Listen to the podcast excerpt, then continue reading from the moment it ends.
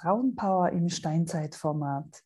Die Bienenkönigin als Vertrauensbrecherin. Medienfrau Magister Doris Schulz wirkte knapp 20 Jahre als Radio- und Fernsehjournalistin für den österreichischen Rundfunk und war Geschäftsführerin einer Filmproduktionsfirma mit Beiträgen für internationale TV-Magazine. Als Expertin für Umgangsformen im Business hat sie zahlreiche Bücher verfasst und etliche Empowerment-Projekte für Frauen entwickelt.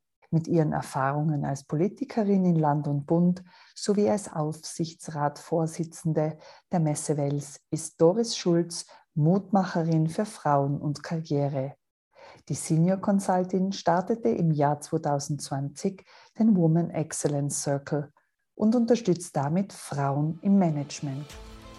Nadines Resilience Chat. Die Profigolferin Nadine Rass ist Expertin für Resilienzcoaching. In ihrem 15 Minuten Quick Podcast interviewt die erfahrene Trainerin dazu besondere Menschen. Herzlich willkommen, Doris. Ähm, wow, so eine weiße Eule ist heute bei mir. Äh, ich freue mich riesig, dass du mit deiner persönlichen Erfahrung heute bei uns bist. Doris, du bist Mutter von zwei erwachsenen Kindern und hast als Powerfrau doch schon einiges erlebt. Gibt es deiner Meinung nach Unterschiede, wie Frauen sich im Business unter hohem Druck verhalten? Also Nadine, mal ganz herzlichen Dank. Es freut mich riesig, dass wir einander begegnet sind und uns gleich zu einem Podcast entschieden haben. Und deine Fragen, auf die freue ich mich schon sehr. Naja, gibt es Unterschiede, wie Frauen sich im Business unter Druck verhalten?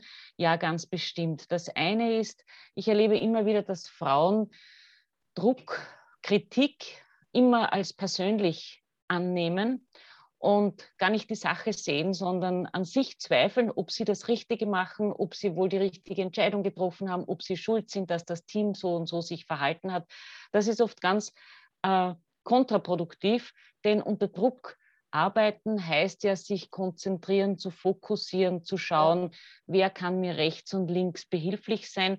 Und manchmal passiert das, dass Frauen genau das Gegenteil tun und in sich hineinkehren, statt hinauszugehen. Sie nehmen zwar die Herausforderung an, stehen sich aber dann sehr, sehr oft selbst im Weg. Ja, ja, absolut mir bekannt.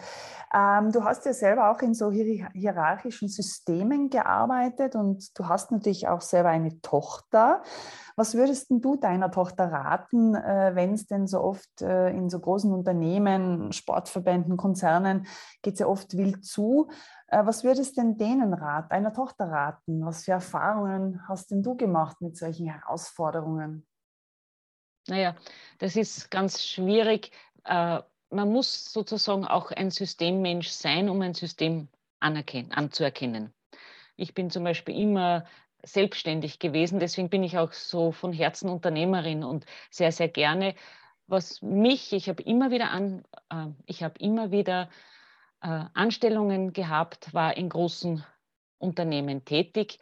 Ähm, was mich am meisten gestört hat und warum ich immer wieder ausgestiegen bin, ist, dass Menschen in Positionen waren und ihre Positionen einfach schlichtweg missbraucht haben und mhm. das ausgespielt haben und dieses so nach unten treten und nach oben hin buckeln, äh, dieses System, das hat mich wirklich, das habe ich nicht vertragen.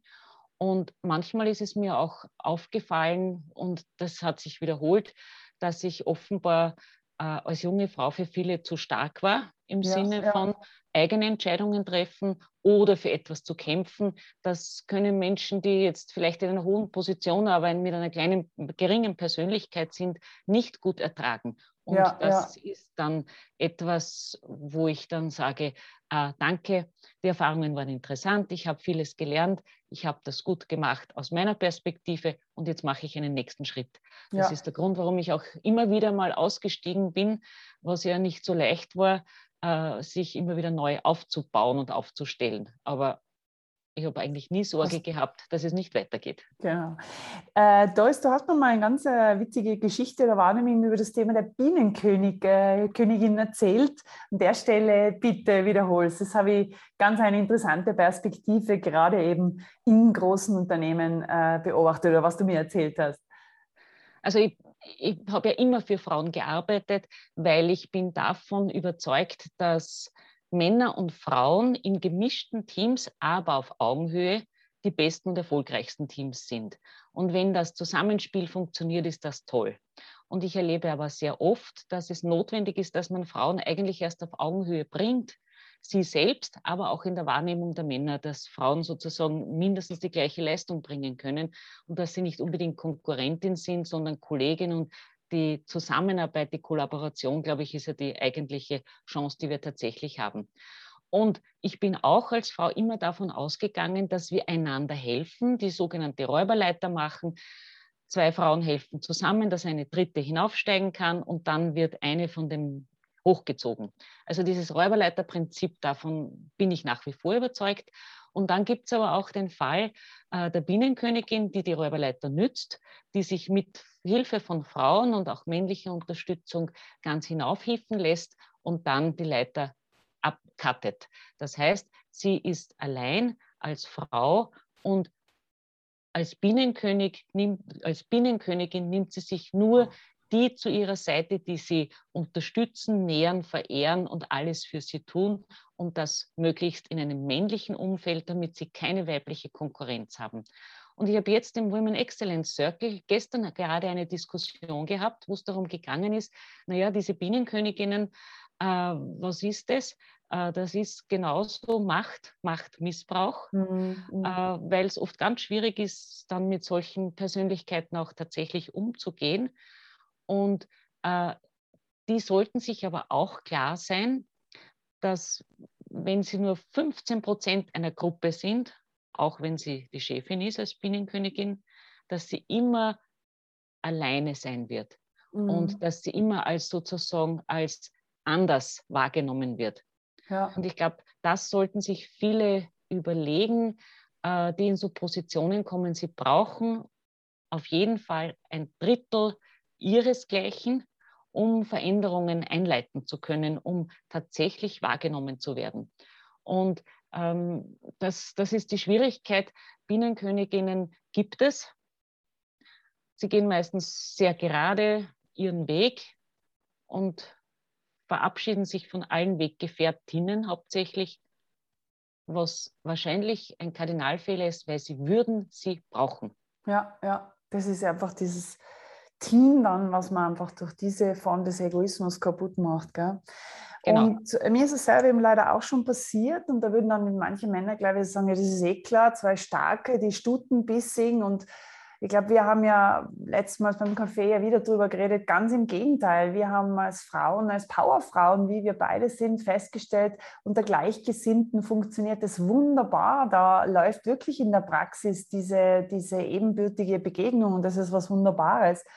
Aber es sind offensichtlich nicht alle Frauen so. Und ich habe sogar den Eindruck von meinem Coaching, dass manche gerade so um 50 herum ja dann vielleicht aus der genannten Situation aus seinem Angestelltenverhältnis äh, sogar aussteigen und, und fast in diese One-Woman-Show als, als Selbstständige flüchten und dort nochmal selber ihre Kompetenzen verwirklichen wollen.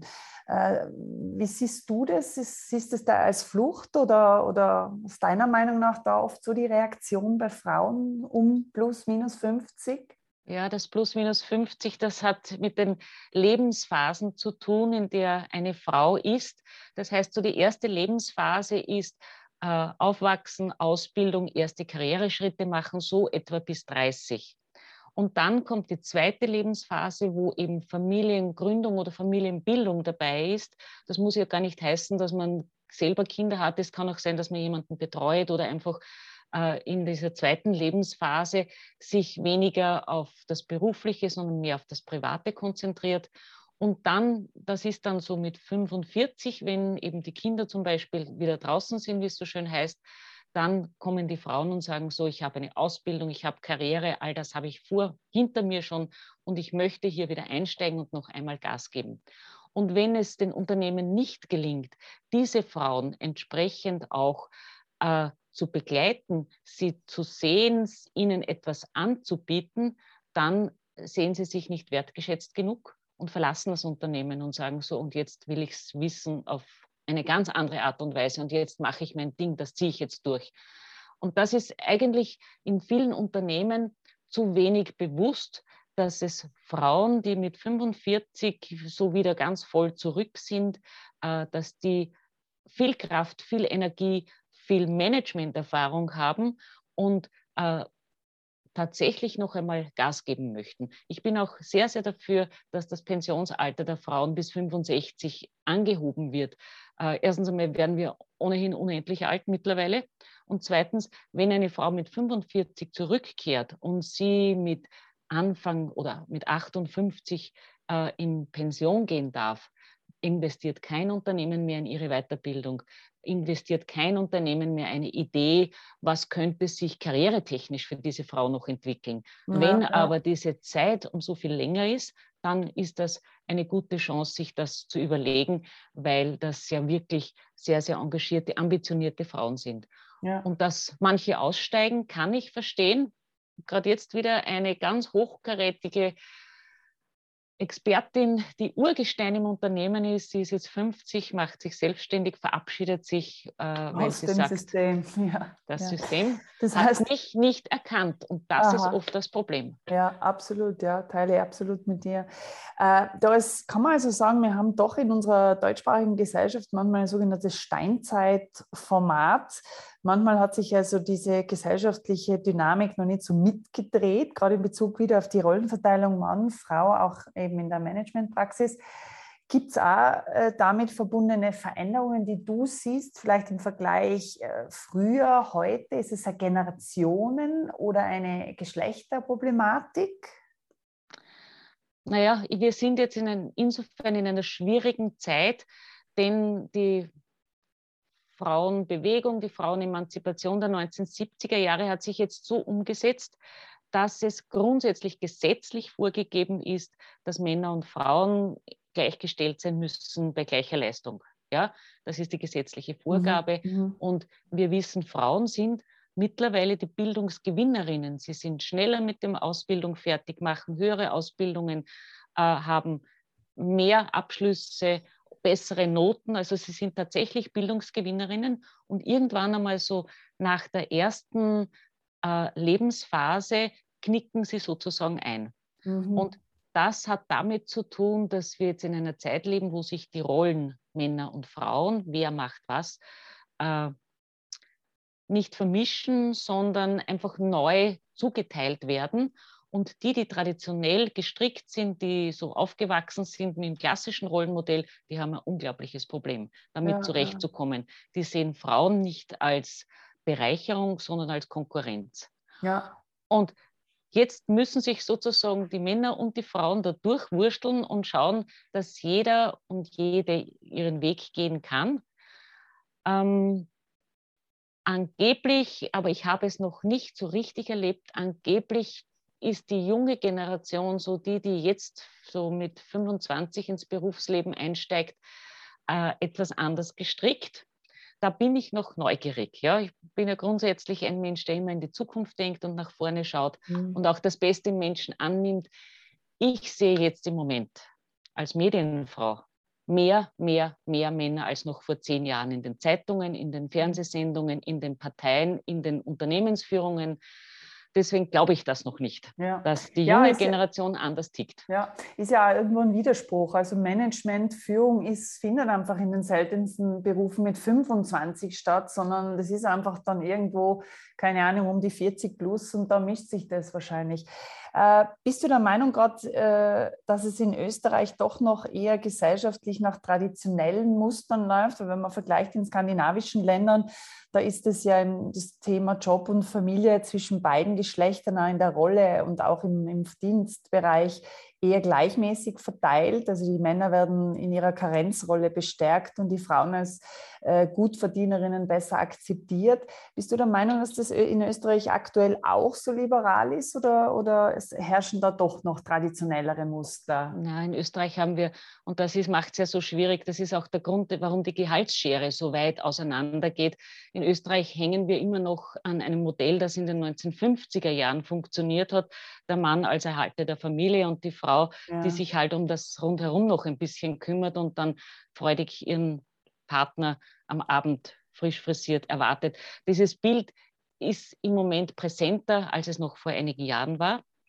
Und ich weiß von einer schwedischen Freundin, die zu mir, die immer sehr, äh, sehr modern war und auch in Österreich vieles angestoßen hat an Gleichstellungsthemen, die hat zu mir gesagt, weißt du, in Schweden kennen wir das Wort Emanzipation gar nicht, ja. denn wir sind damit aufgewachsen, ja. dass die Frauen arbeiten gehen und die Männer arbeiten gehen, egal was wer verdient hat, wir waren immer gleichgestellt. Ja. Und das ist schon einmal, und diese Freundin ist jetzt an die 70, also das ist sozusagen eine Phase, die dort nicht erlebt wurde und bei uns ich weiß es nicht warum, sich einfach gar nicht weiterentwickelt. Mhm. Also da geht fast, fast nichts weiter. Erlebe ich absolut gleich, ja. Äh, da ist äh, zum Thema Resilienz, was ja meines ist, also es ist ja großer Stress äh, für eben den menschlichen Körper, diese Challenge, was wir gerade reden im Berufsleben, also hohe Workload, Zeitstress, die Leute haben Termindruck, es finden Machtkämpfe in Betrieben statt, diese Existenzsorgen, also wirklich tägliche Herausforderungen auch für den menschlichen Körper. Und wir wissen natürlich im Sport, ohne Regeneration findet keine Leistung statt. Also das ist ja kaum bewältigbar. Auch du bist da immer sehr eingeteilt. Verrat uns doch äh, aus deinem komplexen Alltag, wo lädst du deine Batterien auf?